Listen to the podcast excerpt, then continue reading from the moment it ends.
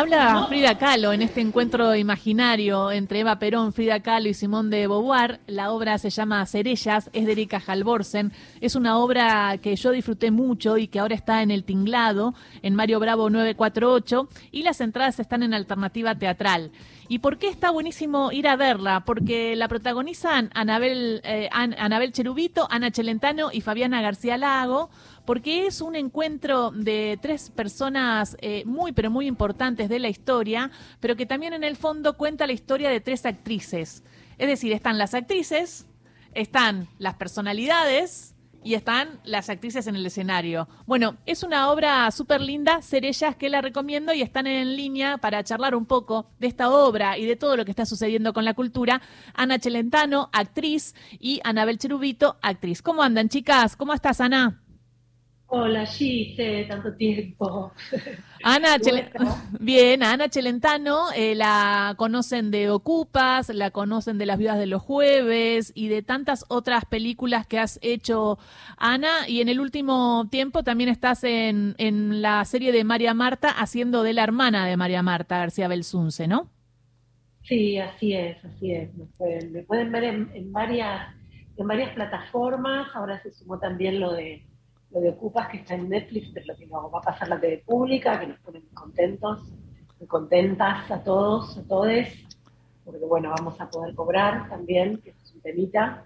Eh, así que bueno, nada, y está buenísimo que, lo de la TV pública para todos. Y la querida Anabel Cherubito, nuestra Anabel, que siempre la vemos en la televisión, que se supo imponer en los 90 con esa tonada española que tenía, siendo argentina ella, hijo, hija de exiliados, y que Ana, te escuché en un programa también hace unos días nada más, eh, hablando de lo que eran los 90 y lo que era intentar decir algo coherente cuando eh, pedían mucho desnudo también eh, en esa televisión de los 90 tan bueno, tan noventosa. Bienvenida, Anabel Cherubito, un placer tenerte acá.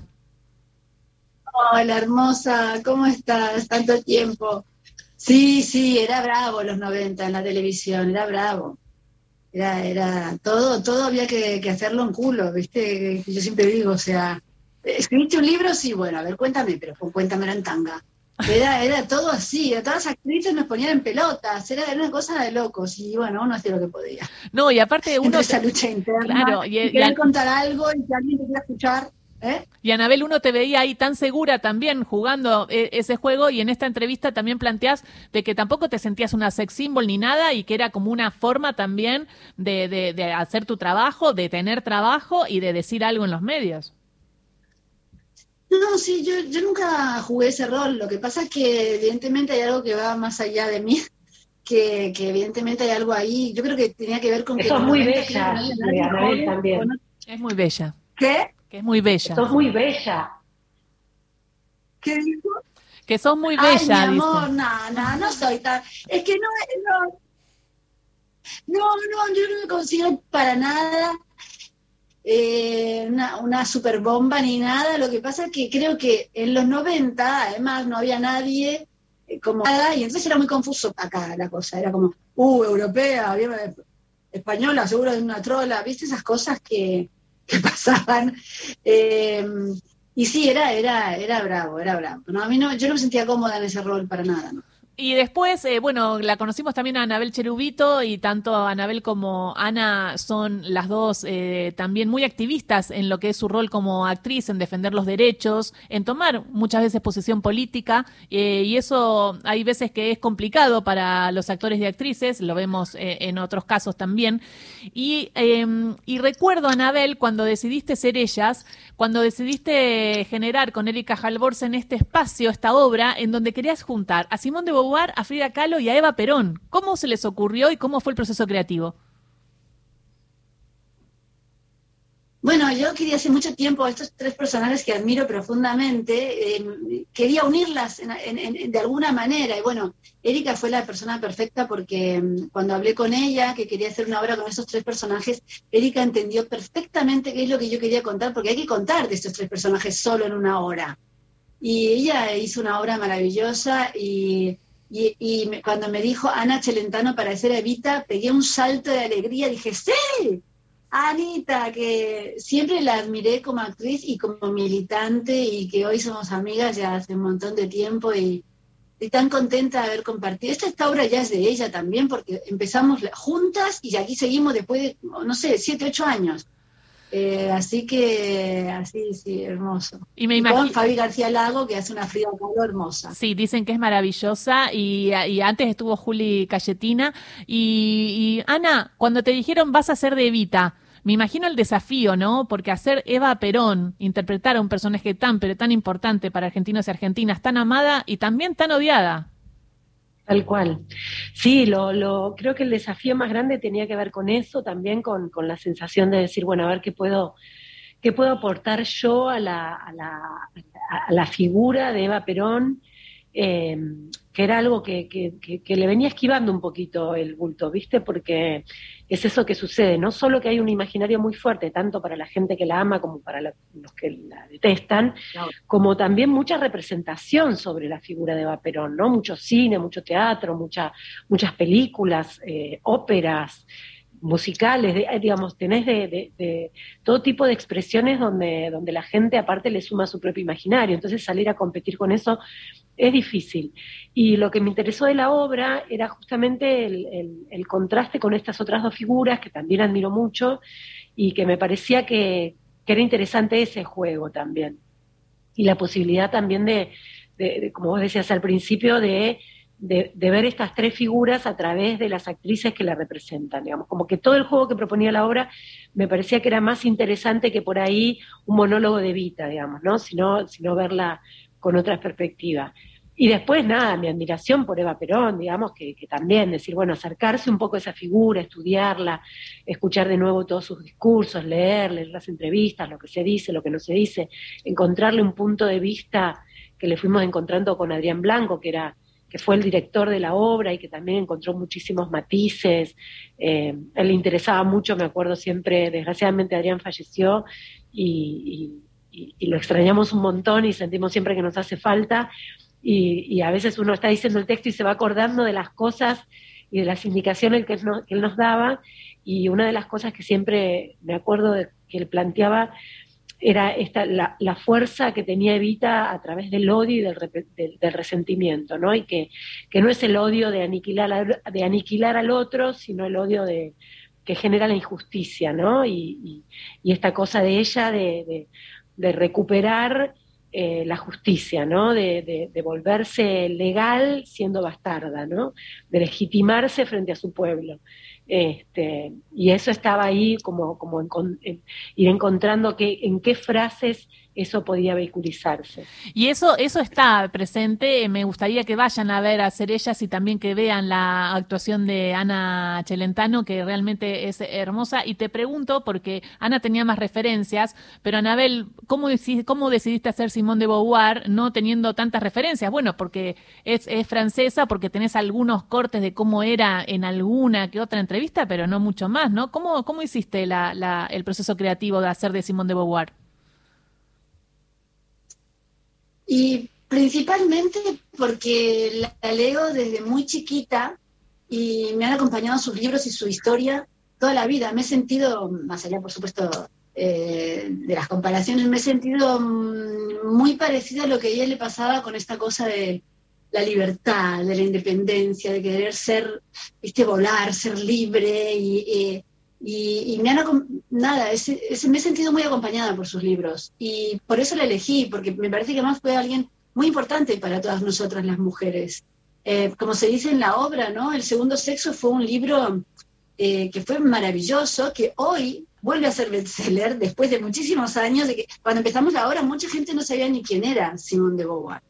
Y creo que eh, este libro, que es... Mm, es filosófico acerca del rol de la sociedad en la mujer, fue fundamental para ese momento y lo sigue siendo ahora, ¿no?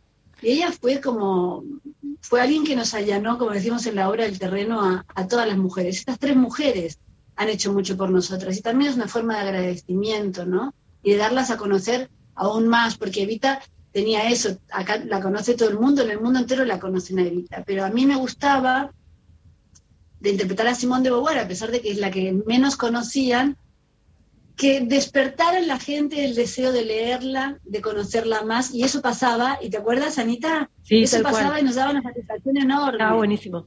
La gente que salía y te decía, ay, nunca la, nunca la había escuchado hablar, nunca había escuchado nada de ella, y de pronto decía, me quiero comprar un libro para, para conocerla estaba buenísimo. No, es tan importante. Bueno, figuras como Simón de Beauvoir, Eva Perón y Frida Kahlo se ven en Cerellas, esta obra de teatro que en un momento está atravesada por la maternidad. Pensemos que son tres personajes tan importantes, tan históricos, pero ninguna tuvo hijos. Hay un momento disruptivo que no quiero decir mucho, pero se habla un poco de la maternidad en la, en la obra y cómo las atravesó eh, todo ese tema de la maternidad a ustedes como actrices. Bueno, la que más la atravesó fue Anabel, que se quedó embarazada haciendo la obra, así que yo ya era mamá eh, cuando, cuando mi hija era muy chiquitita, cuando empezamos a ensayar, eh, pero lo que sí quiero apuntar después, que, Anabel cuente lo suyo, que es, que es muy interesante, em, es que, que, la, que, hay una parte de la, de la obra que hablamos del aborto, eh, porque nosotros empezamos esta obra en realidad en gira hace varios años, en el 2014, y, ni siquiera había estallado el ni una menos, digamos. Estábamos, si bien estaba la campaña por el aborto, hacía muchos años, eh, la cosa estaba todavía medio en pañales. Y, fue muy importante. Y este año que retomamos las, funciones en sala, eh, bueno, tuvimos que cambiar una parte donde se hablaba de la clandestinidad del aborto y la verdad que fue de alguna manera una satisfacción poder decir, bueno, qué bueno, algo hemos avanzado, nos falta muchísimo, eh, hay muchísimo por hacer, pero, pero bueno, por lo menos podemos decir que el aborto ya no es clandestino, por lo menos en la ley, ¿no? Después lo que pasa en la realidad es otra cosa, pero, pero bueno, nada, eso quería contar. Y Ana, que te, eh, justo te quedaste embarazada haciendo la obra. Sí, no, ya es lo más gracioso que yo arranqué la obra convencida de que yo no quería ser madre, siempre lo dije no, no, no, no tenía el deseo, no quería, y después en el medio, claro, después de tantos años pasaron cosas, pasaron cosas. Y eh, nada, lo conocí a Luciano y finalmente decidimos buscar. Yo ya tenía 43, entonces no sabía si me iba a quedar o no embarazada, bueno, y me quedé. Y así que estuve haciendo la obra eh, embarazada hasta el quinto mes, ¿te acuerdas, Anita? Que, me tenían que agrandar la ropa, disimular la panza, porque ninguna de las tres fue madre. Y no fueron ninguna de las tres madres por distintas razones. Tal cual. Em, Simón decidió no, no ser madre. Eh, Frida no podía, porque por su situación, eh, por todo lo que le había pasado, ¿no? En ese cuerpo, pobrecita. Que se habla mucho también. Sí, se, habla mucho también de, Frida y cosas que no conocemos, como su accidente. Bueno, más allá de su amor por Diego, eh, todo lo que vivió ella como mujer y con, con su salud, ¿no? Que no es tan, tan conocido, así que está buenísimo. Sí, de hecho ella, ella tuvo varios embarazos que los perdió, eh, y sufrió mucho por eso. En el caso de Vita no se sabe bien qué pasó. Eh, muchos dicen que ella tuvo un, aborto mal hecho, algunos dicen que no podía ser mamá, otros dicen, bueno, se dicen muchas cosas, lo cierto es que no tuvo hijos y, fue una pena. También, también me dijo el otro día alguien que sabe bastante de esto que en realidad Perón no podía era él que era el que no era Bueno, lo, cierto es que, también Perón tuvo. No, y lo cierto también es que falleció muy muy joven Evita, ¿no? Sí, sí, muy joven. Muy joven. Entonces, ah, entonces, en un momento se trata este tema y está buenísimo. Es un gancho y una vuelta en la obra muy interesante. Eh, por eso también recomendamos ser ella. Y por último, lo que les quería eh, preguntar, ya trayéndolas más a, la actualidad, es el tema de eh, que están denunciando desde distintos lugares que el cine puede desaparecer, las bibliotecas populares pueden desaparecer, el, el, FOMECA, por ejemplo, que, que genera producciones audiovisuales, puede desaparecer. Eh, ¿Qué está pasando? El teatro independiente. El teatro independiente también. También, la música. El Instituto de Música. Eh, si, si le puede comentar un poco a los oyentes la gravedad del asunto, porque están todos preocupados porque tiene que tratarse en estos días y si no se trata se puede terminar esta prórroga y, hay un montón de cultura que puede desaparecer.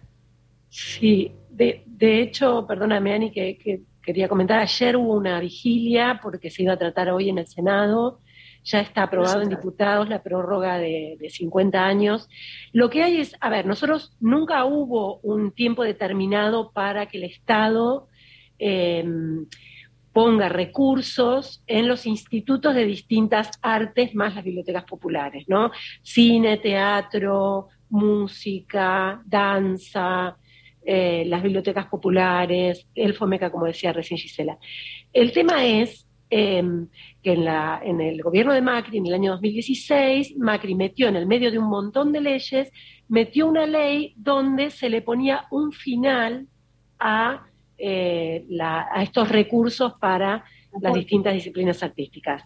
Entonces, ese final termina ahora en diciembre, con lo cual le puso un, un coto a una obligación que tiene el Estado, que es proteger su diversidad cultural a través de todas las, todas las, áreas del arte.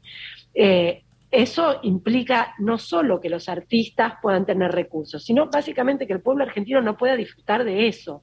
Y básicamente un montón de puestos de trabajo enormes a lo largo y a lo ancho del país que están en relación a la producción artística en todas esas áreas. El, diputado Carro, creo que es del Frente de Todos, le presentó una ley de prórroga de 50 años eh, de esta ley, que más o menos fue un acuerdo que se hizo también con, los representantes de todas estas áreas, eh, ya fue aprobada en el Senado y falta en el, perdón, el diputado si tiene que ser aprobada en el Senado. Lo cierto es que no sabemos por qué, bueno, no se, no se discute hoy, y hay una urgencia enorme porque también eh, son recursos muy importantes. Todo el teatro independiente que funciona en el país, el Instituto Nacional de Teatro, el, el, INCA, los fondos del INCA que son autárquicos, que no se deberían poder tocar, el fondo del INAMU, los fondos de las bibliotecas populares que son las que hacen que existan bibliotecas a lo largo y el ancho de todo el país, realmente es, es, es muy peligroso que esto se siga dilatando y no se trate. Y también, sí, aparte. Y también el teatro puede. miles de personas, miles de personas, mil personas por lo menos trabajan de, manera directa e indirecta en esto. Y por ejemplo, las bibliotecas dependen un 100% de esto. O sea, se terminan las bibliotecas públicas. Eh, es, es, gravísimo. Eh, y, y, pasaba desapercibido, porque claro, entró así y pasaba desapercibido. Y queda muy poquito. Yo no sé por qué no lo debaten hoy con todo lo. ¿Viste? Pero bueno, ahí están haciendo la vigilia, compañeras y compañeros, y viendo a ver qué pasa con esto. Así es. Muchísimas gracias, Anabel Cherubito, por esta charla con Radio Nacional. Muchísimas gracias, Ana Chelentano. Eh, bueno, les recomiendo entonces ser ellas. Las vemos los viernes a las 20 y quedan pocas funciones, ¿no es cierto? Hay que apurarse.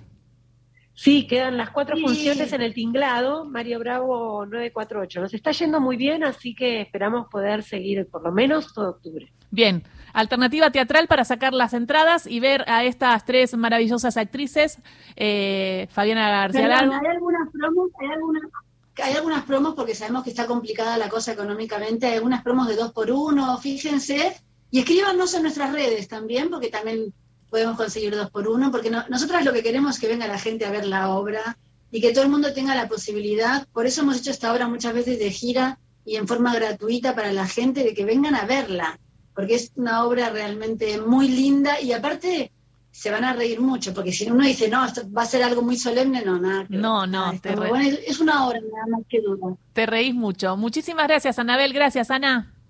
Gracias, Gise. Gracias por la nota. Saludos ahí a todos. Anabel Cherubito, Ana Chelentano, Fabiana García Lago hacen ser ellas a las 20 en el Tiglado.